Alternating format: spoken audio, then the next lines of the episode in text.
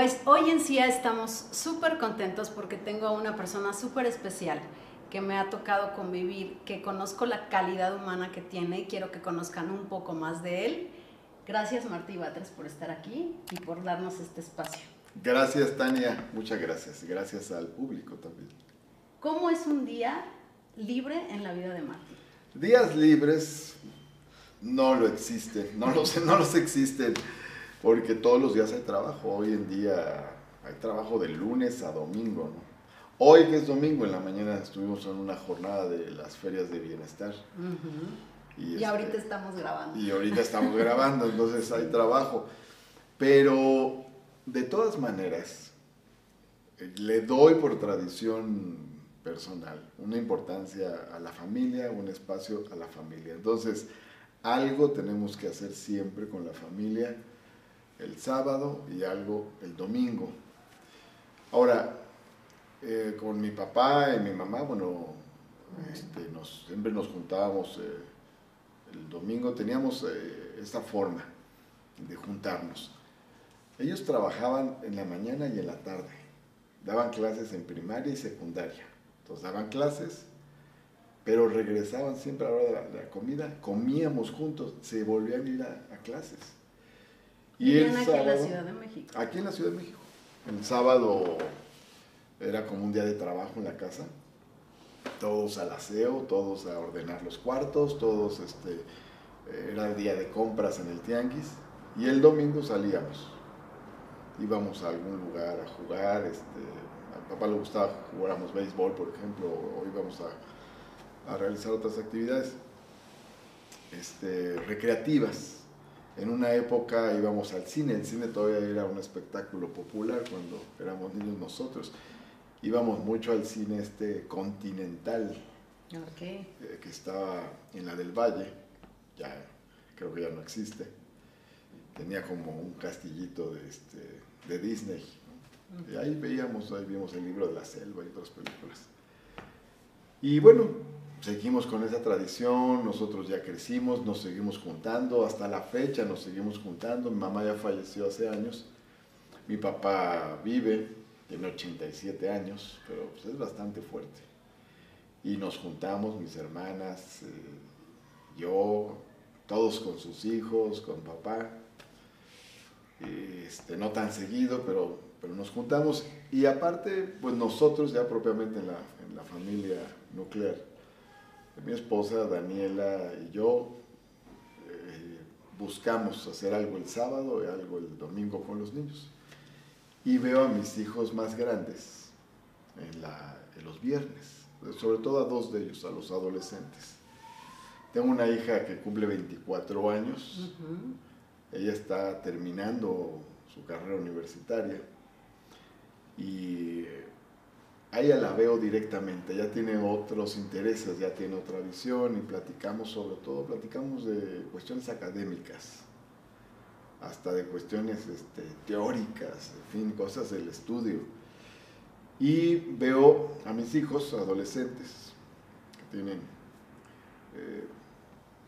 15, eh, 14 años, los veo juntos y nos vamos este, a hacer actividades, especialmente ir al cine, por ejemplo, o nos vamos al Museo León o nos vamos a caminar al centro de Coyoacán, o, en fin, y con ellos es otra dinámica. Y sábado, domingo, con los niños. Eso es bastante difícil. Porque además en el trabajo que tengo actualmente, en cualquier momento hay un problema. Y es un problema que, hay que atender. La responsabilidad que tienes tú al asumir el puesto que tienes actualmente es supongo que 24 por 24. Hay, esta ciudad es complicada, pasan cosas. Es como un trabajo de, bombero, bombero de la vida política y social. Así como de repente puede ocurrir un incendio y van los bomberos a apagarlo y eso no tiene hora. ¿Qué es lo más difícil que te ha tocado resolver en la Secretaría de Gobierno? Muchas cosas. Habría que. Hay competencia de las más difíciles, pero una de las más difíciles es el tema de las manifestaciones de fechas icónicas. Em, Como las marchas, ¿verdad? las, Las, marchas. marchas del 8 de marzo Sí, que, que habían ejemplo. sido muy violentas y este año estuvo... ha bajado mucho la violencia. Yo, yo no vi nada más allá de... Ha bajado mucho. Bajó mucho. Pero porque actuamos, porque avisamos, informamos, este, investigamos, detectamos a los grupos que generan violencia, los aislamos, este, protegemos a las chavas que van a manifestarse, además con causas justas. Tú eres pro mujer. Yo soy feminista. Yo, yo siempre veo que estás como Yo he escuchado ahora que hay, hay mujeres que dicen, no, los hombres no pueden ser feministas, ¿no? Ya está, está esta frase del Nacho Progre, ¿no? Nacho. Pero yo desde que soy adolescente este, tengo identificación con, con las causas del feminismo, ¿no? Tuvo, el feminismo tuvo una eh, época muy, muy buena, muy fuerte en los años 70 y yo empecé a militar políticamente por en el año 81, era un adolescente y, y era un tema, era un tema fuerte, entonces se convirtió en un tema de, de mi bagaje ideológico, conceptual. Y cuando vienen las nuevas ole- oleadas ahora de- del feminismo, pues yo digo, yo soy feminista, yo creo en la igualdad de mujeres y hombres y tengo una visión de, de todo lo que culturalmente debe cambiar. No solo eso, sino en los cargos que me ha tocado tener en el ámbito legislativo o administrativo, he impulsado acciones o iniciativas. Por ejemplo, fui presidente de la Asamblea Legislativa muy joven, a los 30 años, y preparamos junto con eh, diputadas y con activistas de organizaciones civiles, de mujeres, hicimos una mesa para hacer reformas al Código Civil, porque estrenamos la facultad de reformar el Código Civil. Y, y- y hicimos unas reformas formidables, digo, ya a la luz de 22 años, porque se aprobaron en el año 2000, pero a la luz de 22 años puede que no suenen ya tan fuertes, ya hay nuevos temas, pero en aquel entonces, en el Código Civil decía que al divorciarse una pareja, el hombre se podía casar al día siguiente y la mujer tenía que esperar 300 días. Eso Wow. lo quitamos. Sí, claro. Lo quitamos, estaba en el año 2000, estaba todavía en el código. O decía una cosa todavía más grave, que el hombre podía desconocer a los hijos nacidos dentro de los primeros 180 días después del matrimonio. Por la, O sea, podía decir que no es, que no por la presunción de que no eran suyos. Bueno, eran cosas, pues, ahora sí que del siglo antepasado, ¿no? Sí, mucho. Entonces, en el 2000 estaba eso. en el 2000. Estos Wow. dos preceptos que te comento vienen del Código Napoleónico de 1804 y estaban en el Código Civil en el año 2000. Las quitamos. Ampliamos el patrimonio familiar inembargable. Quitamos los eh, calificativos ofensivos para los hijos como hijos, este, hijos fuera de matrimonio, hijos naturales, hijos adulterinos, hijos de reclusa, hijos expósitos, etcétera. Todo eso lo quitamos porque existía pues, para limitar derechos sucesorios. Obligamos al hombre a reconocer a los hijos nacidos sin matrimonio de los progenitores, porque solo era obligación de la madre. Estoy hablando del año 2000, o sea, al comienzo del siglo XXI, todo eso estaba en el Código Civil, todo eso lo reformamos. Ahorita te acabo de poner como seis ejemplos, pero este, la reforma fue de 300 Que pareciera artículos. que es súper retrogrado y el año 2000 fue hace unos cuantos años. o sea. El año 2000 fue el comienzo de este siglo apenas. Sí, claro. Y son preceptos que vienen de principios del siglo XIX, muchos de ellos. Incorporamos otras cosas como el primer reconocimiento del trabajo en el hogar. O sea, pues una pareja se divorcia, aunque se haya casado por el régimen de separación de bienes, si la mujer, o el hombre, pero pues generalmente es la mujer, se dedicó exclusivamente al trabajo en el hogar durante toda la etapa que duró el matrimonio, puede pelear hasta el 50% de los bienes generados, aunque ella este, no esté casada por, bueno, aunque ellos no estén No estén casados por el régimen de bienes mancomunados. ¿Por qué? Pues deja su vida en un matrimonio, se separan claro. luego, el hombre dice todo es mío porque yo sí trabajé y tú no trabajaste. Cuando ella trabajó En el hogar. en el hogar, jornadas de más de ocho horas. ¿no? Sí, claro. Entonces, sí, Eso y muchas otras cosas más. Ahora, hace poquito que me tocó estar en el Senado, metí una iniciativa porque decía el artículo cuarto, desde 1975 se introdujo la frase el varón y la mujer son iguales ante la ley. Pero la frase misma ya tiene una desigualdad. ¿Por qué el varón y la mujer? ¿Por qué no el hombre y la mujer? El varón le agrega al hombre un título. No necesariamente el título nobiliario, el título nobiliario es varón con B grande y, varón, que estaba en la constitución era con B, chica, pero quiere decir el que tiene la vara de mando, quiere decir el hombre respetado este, en su comunidad, en fin.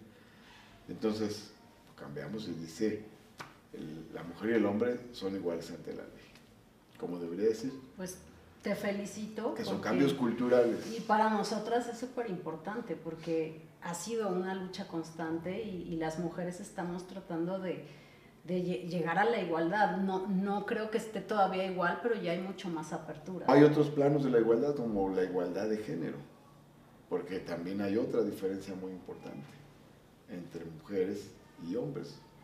O sea, el hombre ha tenido un privilegio frente a la mujer es una desigualdad de siglos. Siglos. Y, culturas y culturas. No ¿eh? está en las leyes solamente, está en la cultura, está en la mente, está en lo que hacemos cotidianamente, imperceptiblemente, ¿no?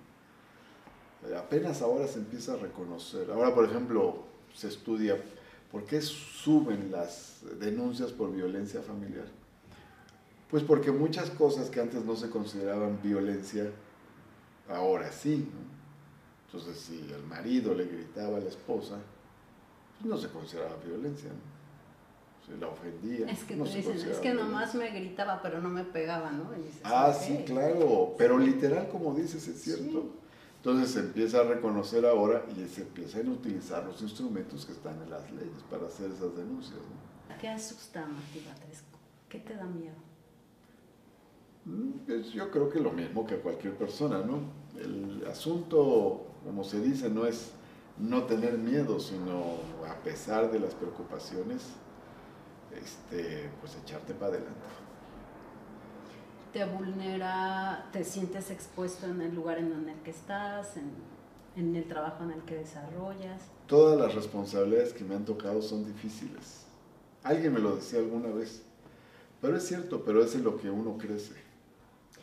¿Cuál consideras tú que son tus mayores virtudes y tus mayores defectos?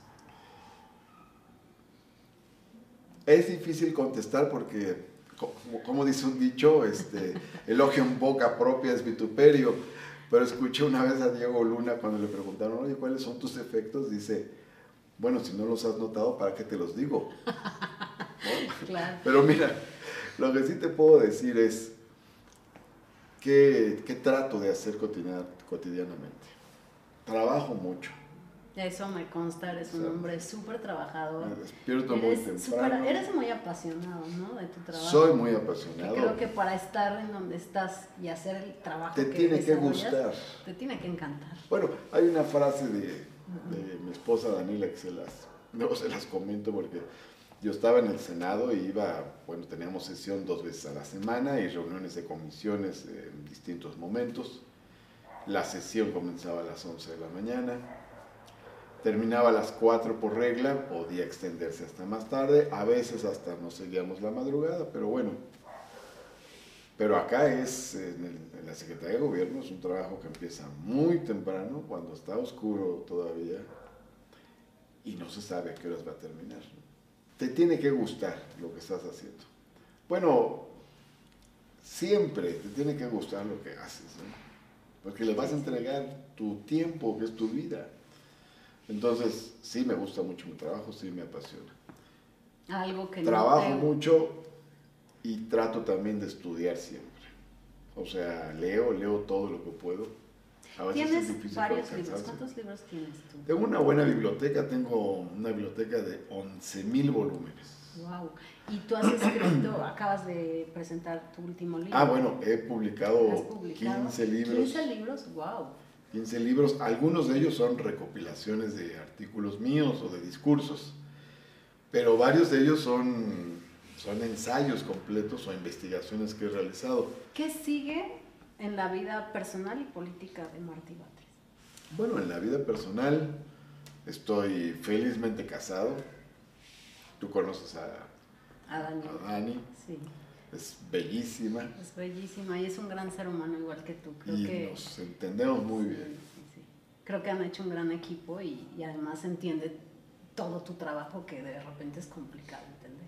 Sí, y nos ayudamos recíprocamente, ¿no? Por ejemplo, este, ella me ayuda y me impulsa y me empuja, ¿no? Me dice, ahora, bueno, tú sabes que hay una coyuntura que viene y ella Sí, busca entusiasmarme siempre y hay que ir, hay que ir a lo que sigue. Y, y yo también, ¿no? Porque, por ejemplo, hay ciertas oportunidades y está el, estaba el tema, un diplomado que empezó a hacer. Le dijo, oye, mira, se abrió un diplomado en la, en la Escuela de Administración Pública de la Ciudad de México, del gobierno de la ciudad. Es un diplomado sobre políticas públicas.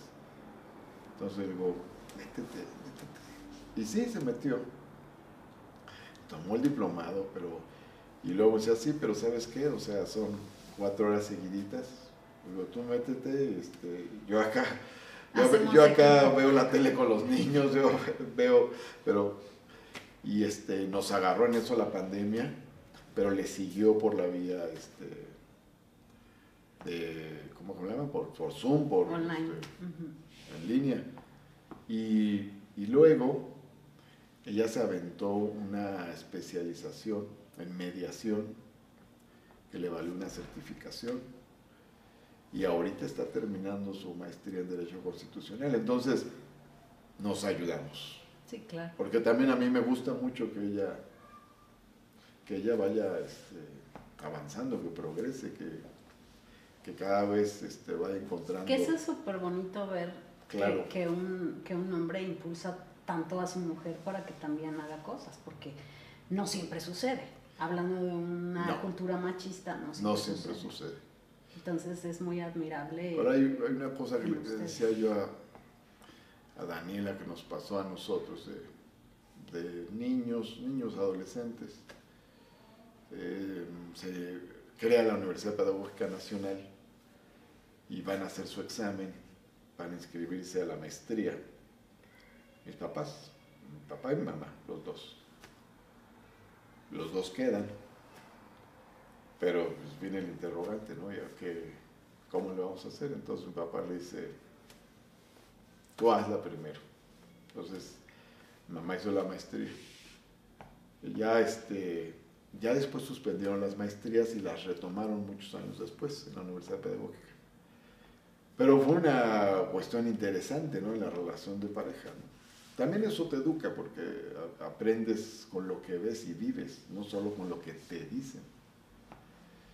Y entre mis papás pues había mucha, si no una igualdad total porque pues la, la sociedad tiene sus, sus, poderosos resortes machistas, pero, pero había una situación muy pareja. Los dos trabajaban y los dos ganaban. Sí, claro.